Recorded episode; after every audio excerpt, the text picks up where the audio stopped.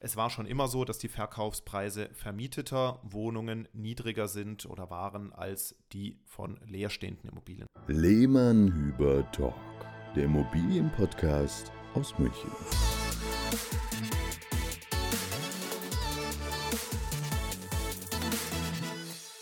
Servus und Hallo, wieder beim Lehmann Hüber Talk. Hier sind wieder der Sebastian Servus. und ich, der Marc, Marc Lehmann, Sebastian Hüber von Lehmann Hüber Immobilien. So, und heute geht es um ein interessantes Thema. Sebastian und ich werden etwas philosophieren, Ratschläge geben zum Thema der Verkauf vermieteter Wohnungen in 2024. Da hat sich nämlich einiges geändert im Vergleich zur Vergangenheit und das war uns dann schon etwas wichtig, hierzu mal ein paar Punkte und Sätze zu verlieren, Sebastian. Vor allem aus unserem Tagesgeschäft heraus haben wir ja aufgrund unserer sauberen Bewertungen festgestellt, ja, da hat sich die Welt gedreht und das wollten wir mal ein bisschen hinterleuchten. Also wenn du jemand bist, der Eigentümer ist einer, einer vermieteten Wohnung und du überlegst jetzt 2024 eventuell den Verkauf anzugehen, dann könnte dich diese Folge sehr interessieren. Bleib also dran. Wir haben ja in Folge 49 schon mal über dieses Thema gesprochen. Das war im Februar 2022, bekanntlich noch in einer anderen Zins- und Immobilienwelt. Deswegen war es uns jetzt ganz wichtig, nochmal euch zu erklären, wie jetzt das Thema Verkauf vermieteter Immobilien sich durch die Zinswende auch nochmal ganz anders eigentlich darstellt. Das war schon immer ein bisschen herausfordernder als der Verkauf einer leeren Wohnung, aber die Herausforderungen sind tatsächlich größer geworden unter den aktuellen Marktumständen. Und ja, das wollen wir euch einfach mal ein Update geben. Also die Herausforderung, wenn ich das kurz hervorheben darf, Sebastian, die Herausforderung besteht vor allem in dem, ähm, im monetären Umfang äh, des äh, Verlustes. Ne? Also hier geht es wirklich um Geld. Hier geht es um viel Geld, äh, wenn es hier ja um den Unterschied einer vermieteten oder äh, ähm, ähm, nicht vermieteten leeren Wohnung geht. Ähm, aber darauf kommen wir noch später. Äh, jetzt äh, glaube ich, gibt es ja ganz brandneue News noch, Sebastian, zum Thema äh, energetische Sanierungspflicht. Äh, hier haben wir ja ganz, äh, ganz, äh, wie soll ich sagen, im, im News, äh, ganz aktuelle News von gestern, ja, aus der EU gehört. Vielleicht verlieren wir dazu brandaktuell auch noch ein paar Nachrichten, oder? Ich, ich schlage vielleicht mal kurz die Brücke, ähm, warum das dann doch mit dem Thema äh, überhaupt was zu tun hat, im, äh, zumindest in einer Facette. Denn wir merken jetzt ganz deutlich, dass seitdem die Zinsen gestiegen sind, einerseits mehr Immobilien auf dem Markt sind. Das liegt in der Natur der Sache, aber vor allem der Anteil der älteren sanierungsbedürftigen Immobilien im Angebot deutlich gewachsen ist. Warum? Ja, ähm, ich meine, ihr habt es alle mitgekriegt.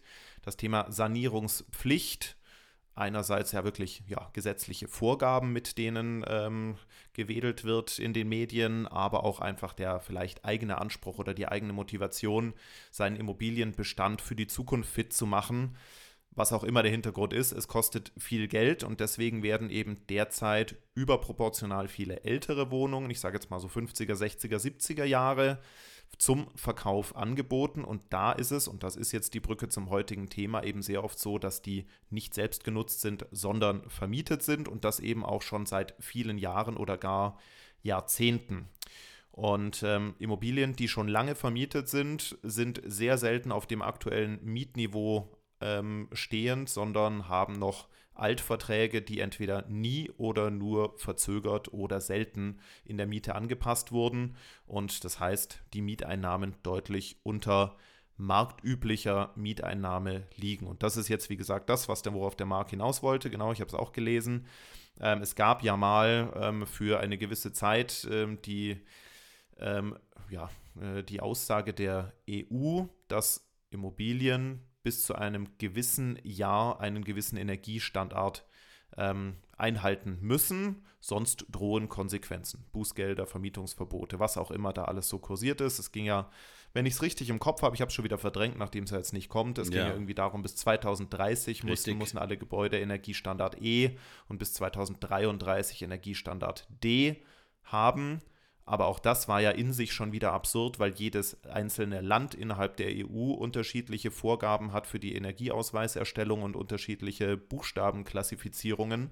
Das heißt, das, was bei uns ich weiß es nicht ganz genau, aber zum Beispiel, was in Deutschland äh, Energiestandard F war, war in den Niederlanden D oder C.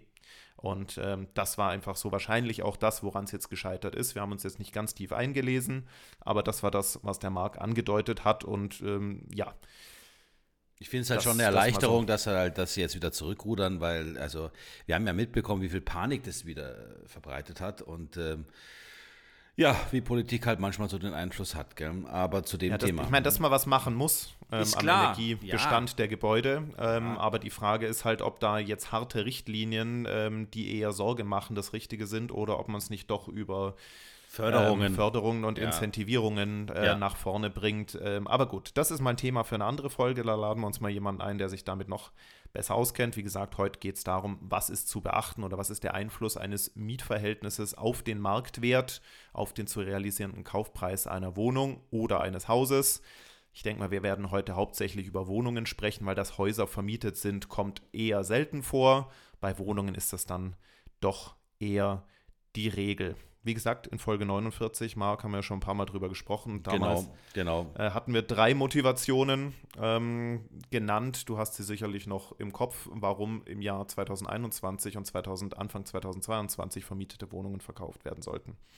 Ja, es gab natürlich äh, erheblich bessere Preissteigerungen damals. Also wir haben äh, mehr Gewinnerwartung oder mehr Werterwartung der, der, der, Immobilien gehabt. Das war natürlich attraktiv und ähm, auch für die Käufer.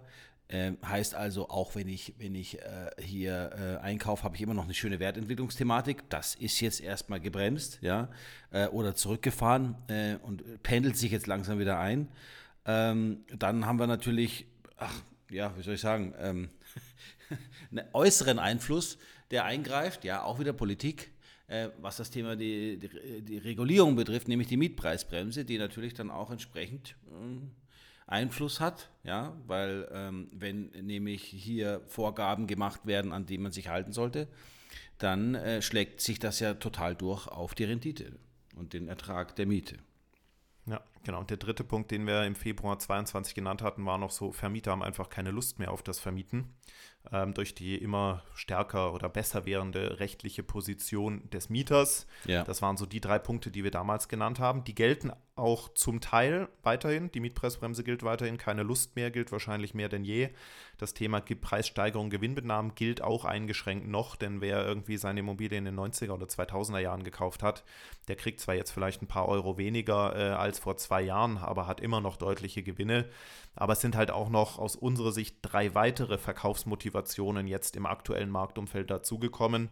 Äh, wir haben es gesagt, die energetischen Sanierungen sind ja jetzt nicht nur, weil dieses äh, EU-Gesetz erstmal außer Kraft gesetzt oder gekippt wurde, ähm, vom Tisch. Es wird wieder irgendwas kommen. Man wird gerade bei älteren Gebäuden was machen müssen. Du hast die, die Rücklagenerhöhungen, äh, du hast die äh, kommenden Tiefgaragensanierungen, du hast, du kriegst ja, du kriegst es ja live mit über deine Verwaltung, ja, dass du, dass immer mehr auch Richtung energetische Vorplanung gegangen wird. Das heißt also Sonderumlagen drohen, ja. Äh, es wird schon darüber diskutiert. Wenn du ein Haus hast ähm, mit Wohnungen äh, aus den 50er, 60er Jahren, auch schon 90er Jahre, Achtung, Tiefgarage, auch oft das Thema, dann muss Geld zur Seite geschafft werden. Das heißt also, das Erhalten deiner Immobilie wird immer teurer. Ja? Weil mhm, die, genau. die Sachen kommen, die Sachen kommen. Und die Rücklagen reichen leider nicht immer komplett aus. Dann haben auch viele Eigentümer, die jetzt zum ersten Mal seit 10, 12 Jahren mit äh, Preisrückgängen konfrontiert sind, die Sorge, ja, wie geht denn das weiter? Gehen die Preise noch weiter runter? Wo gehen die Zinsen hin? Also auch da vielleicht eher die Reißleine ziehen.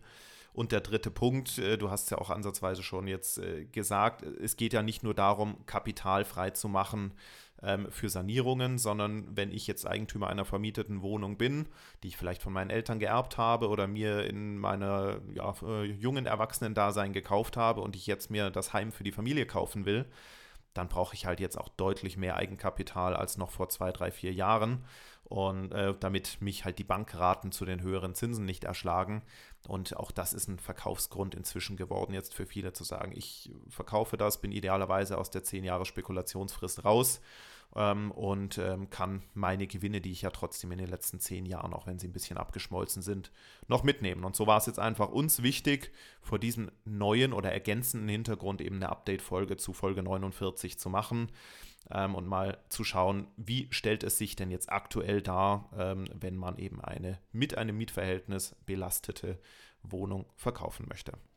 Um einen kurzen Überblick zu geben, ähm, also der Immobilienmarkt besteht aus, also der zwei Drittel des Immobilienmarktes bestehen aus Immobilienbestand, die in privater Hand liegen. Das heißt, das sind Kleinanleger, die hier und da Wohnungen besitzen, mal große, mal kleine, vielleicht auch mehrere Wohnungen besitzen. Aber zwei Drittel, das ist ein, ein großer Teil, ja, der eben in, in, privater Hand ist. Davon reden wir jetzt. Und 50 Prozent dieses äh, Bestandes ist nicht selbst genutzt, sondern vermietet.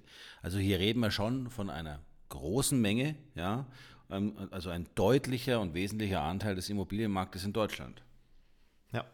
Und wir hatten eben in, äh, in Folge 49 ja schon drüber gesprochen. Hört es euch gerne nochmal an. Das, was wir da gesagt haben, ist nicht grundsätzlich falsch, ähm, sondern bedarf jetzt, wie gesagt, nur einer kleinen Aktualisierung. Es war schon immer so, dass die Verkaufspreise vermieteter Wohnungen niedriger sind oder waren als die von leerstehenden Immobilien. Warum ist das so? Wenn eine Immobilie vermietet ist, man hat theoretisch weiterhin beide Zielgruppen, sprich Kapitalanleger und Selbstnutzer. Die Selbstnutzer haben aber mehr denn je, aber das war eigentlich schon immer so, ein bisschen die moralischen Bedenken und auch die rechtlichen Bedenken einer Eigenbedarfskündigung. Zum einen, ja, was ist, wenn ich die Leute rausschmeiße aus ihrem Zuhause nach vielen Jahren oder Jahrzehnten? Ähm, und das andere ist, habe ich überhaupt eine Chance? Die Mieter sind doch so gut geschützt.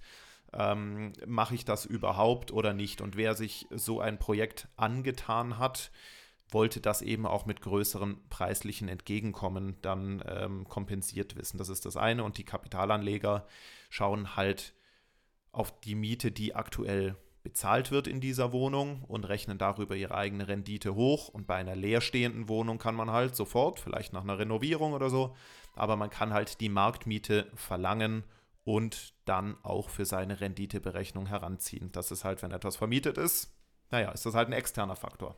Ja, man kann zwar noch auf Verkäuferseite, ob Makler oder Privatverkäufer, damit rechnen, dass es, äh, oder man rechnet auch gern mal mit der potenziellen Miete für die Zukunft, ja, auch ein nettes Wort, ähm, das natürlich auf Verkäuferseite sich immer schön rechnen lässt, aber der Käufer äh, rechnet natürlich mit der aktuellen Ist-Miete, weil er weiß ja auch nicht, kriegt er seine Mieterhöhung durchgesetzt oder nicht, ja, oder haben wir noch Luft für eine Mieterhöhung oder, gar, oder sind wir schon ne, ähm, zu hoch drin oder dürfen das erst später machen, erst in drei Jahren Vielleicht. wieder etc. Ne?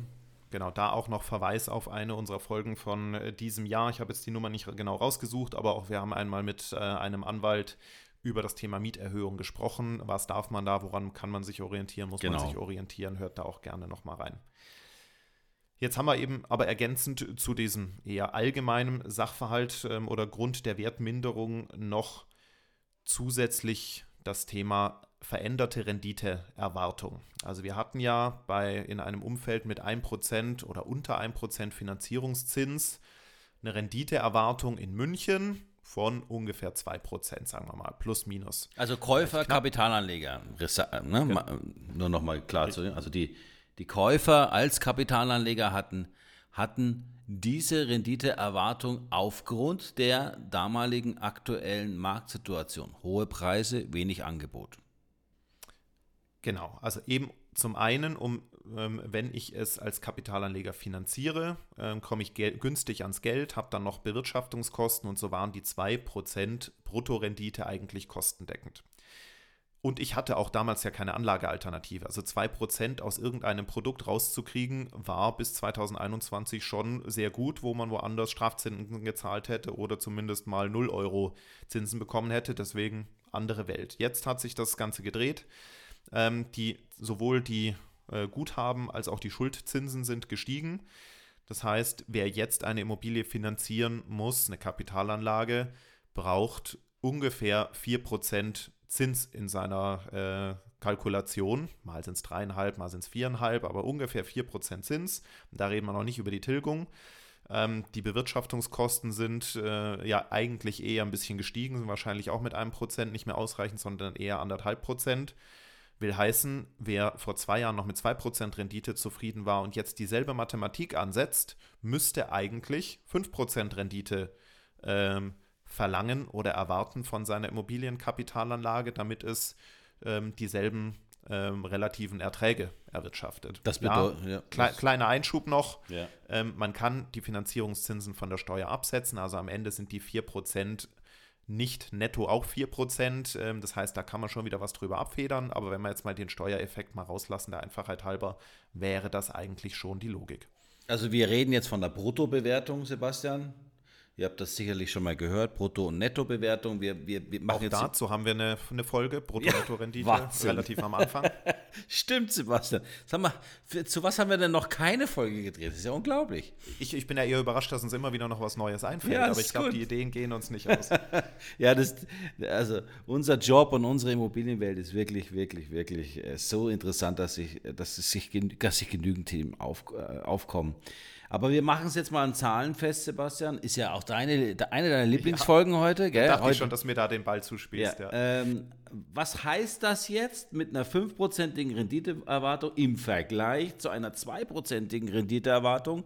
Was genau bedeutet das denn dann als Rechenbeispiel, damit wir es einfach mal runterbrechen? Es ist jetzt tatsächlich wieder ein, eine sehr vereinfachte Berechnung, aber nur um euch einfach mal die ähm, Diskrepanzen da aufzuzeigen. Also jetzt gehen wir mal von einer Immobilie aus, die 1000 Euro Kaltmiete im Monat bringt. Das sind 12.000 Euro Kaltmiete im Jahr.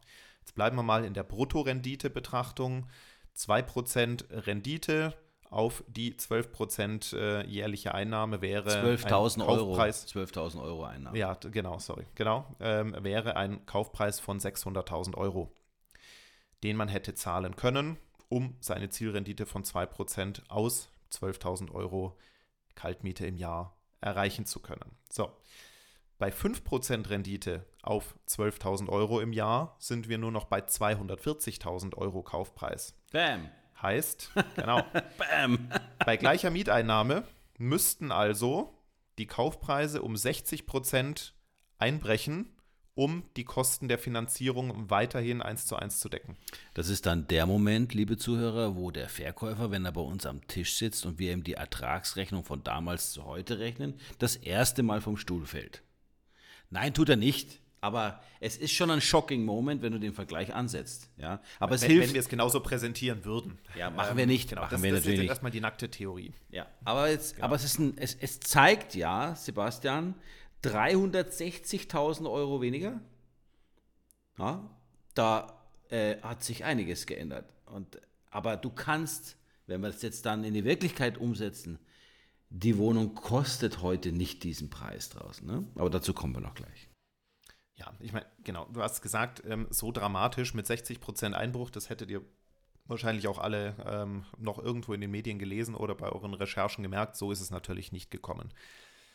Warum ist der Effekt jetzt in der Praxis nicht ganz so groß? Das eine ist äh, natürlich, wie ich gesagt habe, der steuerliche Effekt, äh, dass man die Zinsen absetzen kann und es äh, nach der Steuererklärung nicht mehr ganz so viele Zinszahlungen sind. Man muss sie natürlich vorausstrecken und erstmal pro Monat zahlen, aber über die Steuer relativiert sich das ein bisschen. Der zweite Grund ist, es wird heute mehr Eigenkapital eingesetzt als früher. Ja, das muss man natürlich haben. Also wir haben niemanden erlebt, ähm, der dieses Jahr eine Kapitalanlage mit 10 oder 20 Prozent Eigenkapital gekauft hat. Da reden wir eher von 50 Prozent aufwärts. Ja, korrekt. Dann haben wir noch den Punkt, das ist jetzt auch wieder so ein München-Phänomen. Es wird hier nicht wegen der Anfangsrendite gekauft. In München wird gekauft wegen Liebe zum Standort, ähm, Kapitalsicherung, ähm, langfristige Wertentwicklung. Das sind die Punkte. Und sicherer sicherer Wirtschaftsstandort. Du hast also München. Also das Schöne ist ja auch, Sebastian München ist selbst in einer Krise in Anführungsstrichen gesetzt, ja, äh, immer noch oben auf, ja. Also wenn es, wenn es woanders schon lange zu Ende ist, äh, äh, bewegt sich in München der Markt ja immer noch.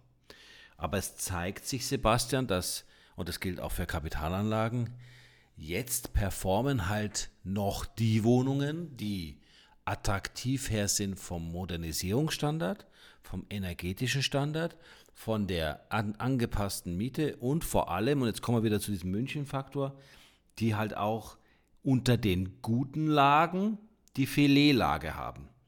Also der Altbau in Neuhausen, der äh, äh gepflegt ist, der zieht halt einfach noch besser, wie jetzt, nee, also wie jetzt ein paar Straßen weiter die 60er Jahr Wohnanlage mit einer Wohnung nach Norden raus oder nach Osten, normalen Fenstern und einem ganz äh, normalen Schnitt, aber du hast hier normale Deckenhöhe. Die Wohnung bleibt lange auf dem Markt, aber die Altbauwohnung, wissen wir ja, die ist uns aus den Händen gerissen worden. Ja. Also es ist, es ist wirklich so, dass ähm, die Eigenschaft der Immobilie nicht nur immer Lage, Lage, Lage, aber die kompletten Eigenschaften der Immobilie jetzt eigentlich dafür, dafür verantwortlich sind, ob so ein Verkauf dann gut funktioniert oder eher schleppend. Ja.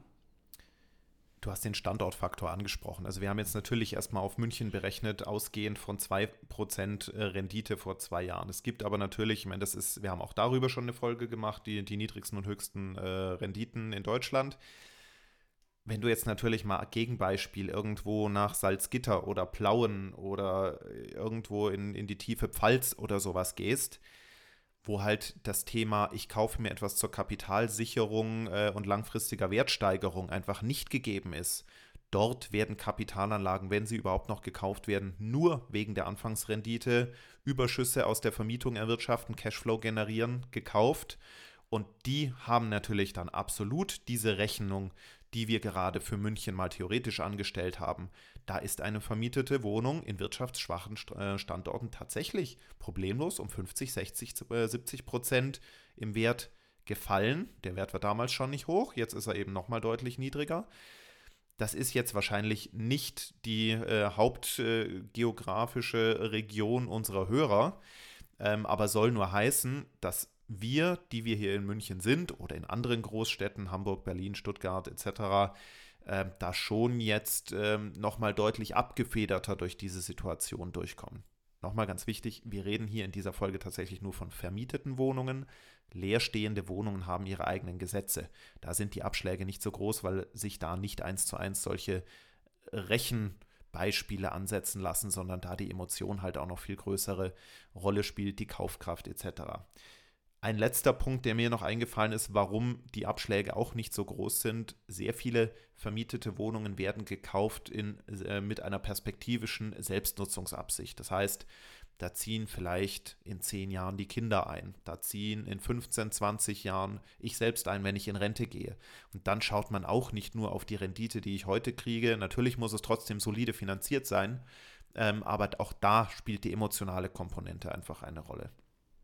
Ja, also wenn man jetzt ins Heute schaut, Sebastian, ja, tagesaktuell reinguckt, so die letzten Monate, dann stellen wir ja fest, auch aus eigener Erfahrung, dass die Preisabschläge von Wohnungen im Vergleich zu 2021, 2020 zwischen 20 und 40 Prozent liegen durch ein aktuelles Mietverhältnis der betreffenden Wohnung. Und abhängig davon, wie viel Abschlag diese Wohnung hat, ähm, hat natürlich mit der Lage zu tun, dem Zustand der Wohnung und natürlich auch dem aktuellen, den aktuellen Mieteinnahmen. Ja.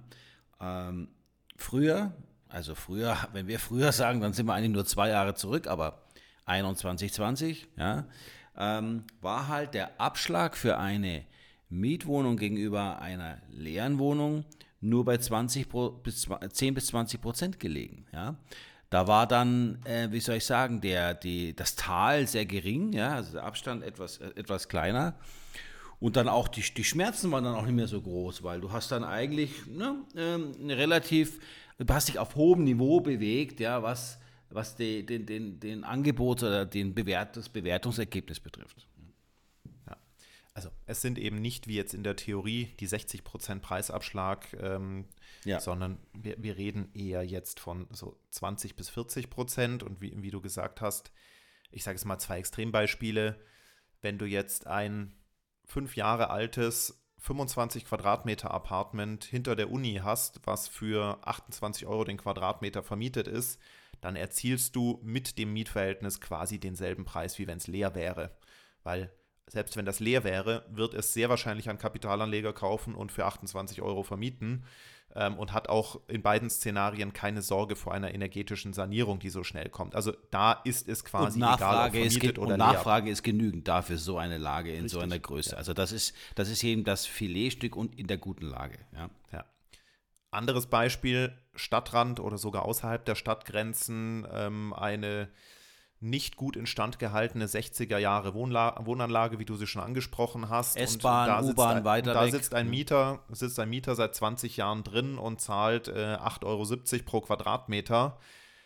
Das sind dann die, die wirklich sehr hohe Preisabschläge äh, mit sich bringen. Also die sind eigentlich von zwei Seiten gebeutelt. Erstens sind, ist das sowieso der Wohnungstyp, der jetzt unabhängig vom Mietverhältnis ähm, durch die Marktwende schon am meisten gelitten hat.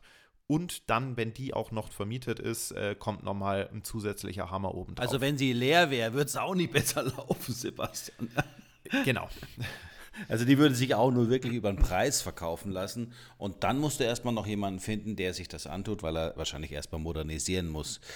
Also ihr seht, dass das, das Thema ist natürlich, ähm, äh, man kann es greifbar machen mit, mit Abschlägen, ja, gilt aber jetzt nicht pauschal für alle Wohnungen. Also man kann es jetzt selber nicht einfach mal eben kalkulieren.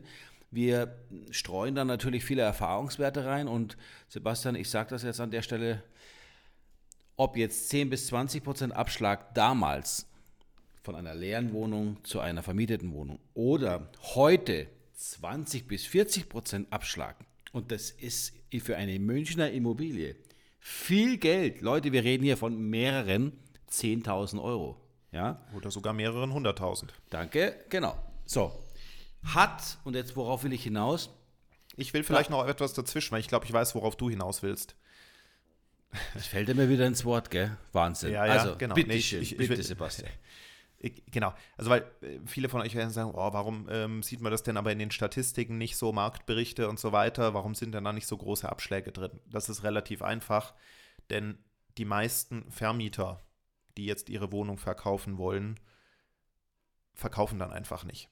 Wenn die am Markt nach sechs bis neun Monaten merken, es kauft mir keiner ab und ich habe keine andere Lösung, dann behalte ich es einfach, weil der Mieter ist drin und ähm, die Marktgegebenheiten sind da und ähm, ja, dann warten die halt irgendwie sechs bis neun Monate, ob ein Depp aufsteht, um es mal äh, blöd zu sagen, oder einer mit einer perspektivischen Selbstnutzungsabsicht. Ähm, aber das sind die Wohnungen, die nicht in die Verkaufsstatistiken, in die Marktberichte eingehen, weil die werden dann halt einfach behalten und naja, dann schauen wir mal, wann sich der Markt bessert, wann die Zinsen runtergehen, äh, wann die Preise wieder raufgehen und dann verkaufe ich es halt in fünf bis zehn Jahren.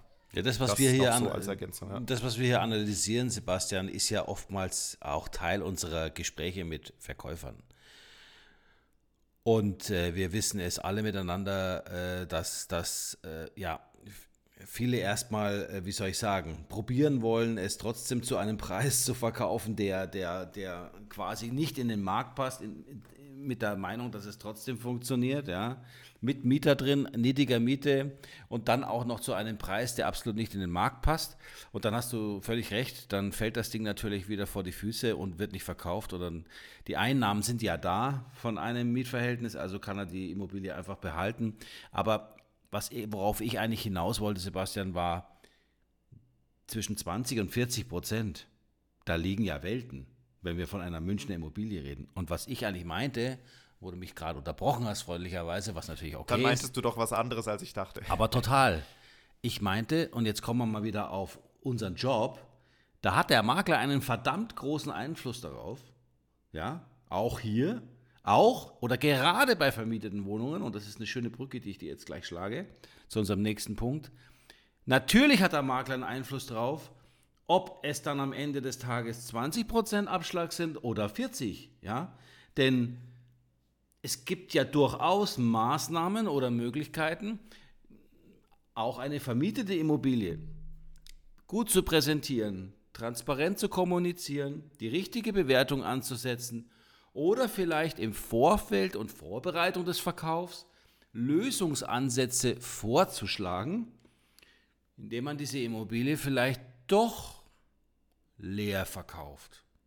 und wir dann nicht mehr über 20 bis 40 Prozent Abschlag sprechen, sondern über gar keinen Abschlag mehr, sondern vielleicht nur über einen, wie soll ich sagen, ein Umzugsgeld für den Mieter. Aber dazu gleich, also mehr, aber ähm, ich finde das an der Stelle schon wichtig, weil ähm, wenn ich wenn es einfach privat mache, machen würde, dann ist mir schon klar, dass ich es einmal probiere, ich zocke ein bisschen rum am Markt, geht nicht, wunderbar, packe ich die Immobilie wieder ein, hat sich erledigt.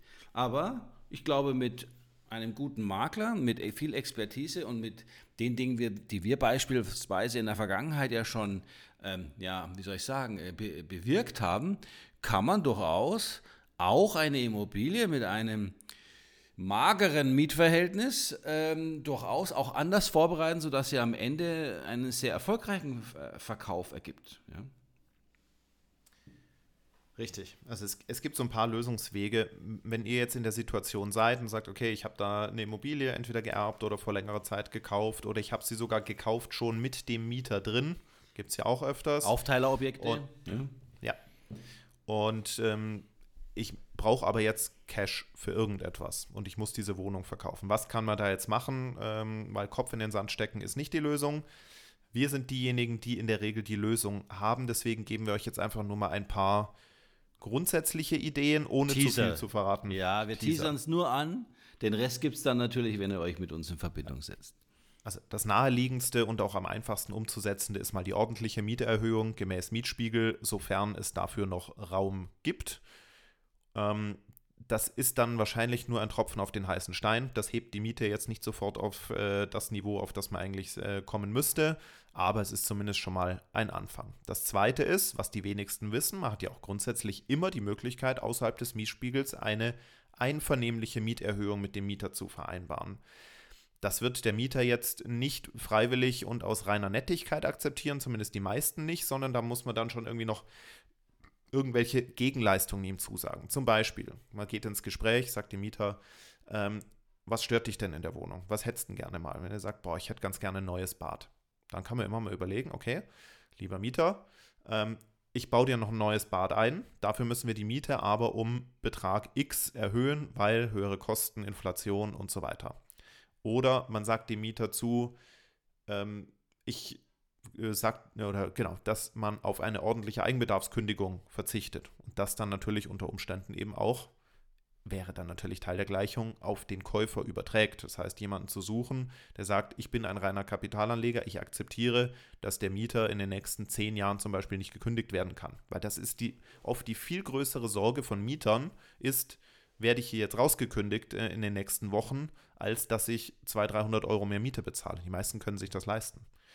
Oder das, was Marc gesagt hat und was wir auch in Folge 49 schon deutlich ausführlicher erklärt haben, man geht mit dem Mieter ins Gespräch, was ist denn so deine Perspektive? Ähm, siehst du dich hier noch 20, 30 Jahre oder fünf Jahre in der Wohnung oder vielleicht äh, ist es eh schon zu klein und in ein, zwei Jahren mag er eh ausziehen? Dann kann man natürlich immer noch mal schauen, ob man da noch ein bisschen mehr Motivation reinbringt, eine Umzugsunterstützung ihm äh, monetärer Art und auch gerne organisatorischer Art anbietet und sagt, ähm, lassen Sie uns eine Mietaufhebungsvereinbarung machen.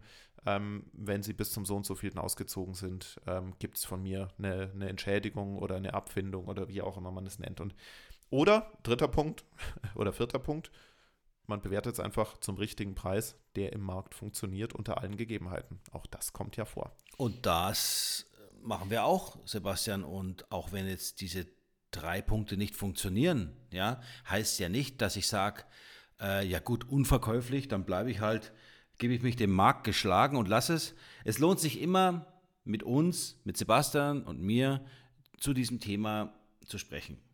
Ruft uns an, gebt uns Bescheid, schreibt uns eine E-Mail unter info.lehmannhüber.de. Ähm, seid euch nicht zu so schade, e-, egal welche Fragen ihr habt. Es ist ein kompliziertes Thema, aber wir haben festgestellt über die ganzen Jahre, man kann verdammt viel mehr falsch machen, wenn man ohne Wissen und ohne Beratung an das Thema rangeht oder sich falsch beraten lässt. Bei uns seid ihr gut aufgehoben. Wir haben schon tolle Fälle gehabt, Sebastian, die wir in die richtige Richtung schubsen konnten mit unserem Wissen. Und das Verkaufsziel war nachher so gigantisch gut, dass man, äh, wenn man zurückblickt auf den Anfang, dass hier wirklich äh, einige erfolgreiche Meilen gegangen worden sind und tolle Lösungen geschaffen worden sind. Und äh, bitte nicht falsch verstehen, auch immer mit dem Mieter im Boot. Ja? Der oberste Diplomat von uns beiden hier ist ja der Sebastian.